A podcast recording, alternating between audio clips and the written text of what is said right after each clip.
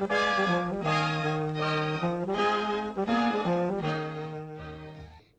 and welcome to Moz Radio, Goldie Boy and the Suburbs. Et si Boucle d'Or était un garçon, ça donnerait quoi? Écoutez en anglais Steven, Ali, Irine, Inès, de CM1E pour écouter notre version de ce conte classique. I see a house ahead. I wonder if anyone is home. Goldie Boy knocked on the door, but no one came. I think I look inside. No worry mind if I go in just a bit. Goldie Boy walked into the kitchen. He saw three bowls of porridge on the table. I'm so hungry. I think I'll eat a little porridge. No worry mind if I taste just a bit. Goldie Boy toasted the porridge in the large bowl. This porridge is too cold. Goldie Boy tasted the porridge in the medium bowl. This porridge is too cold. Goldie Boy tasted the porridge in the small bowl. This porridge, this porridge is just white. Goldie Boy ate and ate. In no time, he had eaten all the porridge in the small bowl. I'm so full. I think I'll eat it.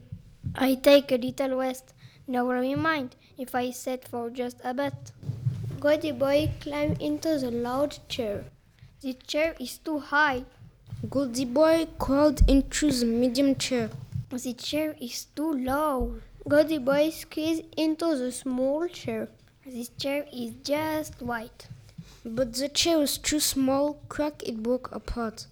I'm so sleepy. I think I'll take a little nap.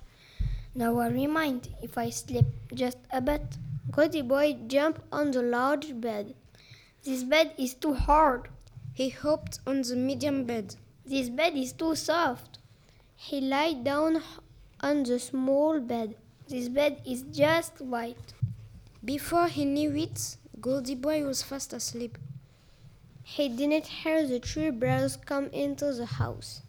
He didn't hear them walk into the kitchen. Someone's been eating my porridge. Someone's been eating my porridge. Someone be eating in my porridge until I eat her. Goldie Boy didn't hear the three bears walk into the living room. Someone be sitting in my chair. Someone's been sitting in my chair. Someone be sitting in my chair until broke it. Goldie Boy didn't hear the three bears walk into the bedroom. Someone be sleeping in my bed. Someone's been sleeping in my bed. Someone be sleeping in my bed until is. Just then, Goldie Boy woke up and saw the three bears. He yelled and jumped out of the bed quick as a wink. He was out the door. And the three bears never saw Goldie Boy again. The end.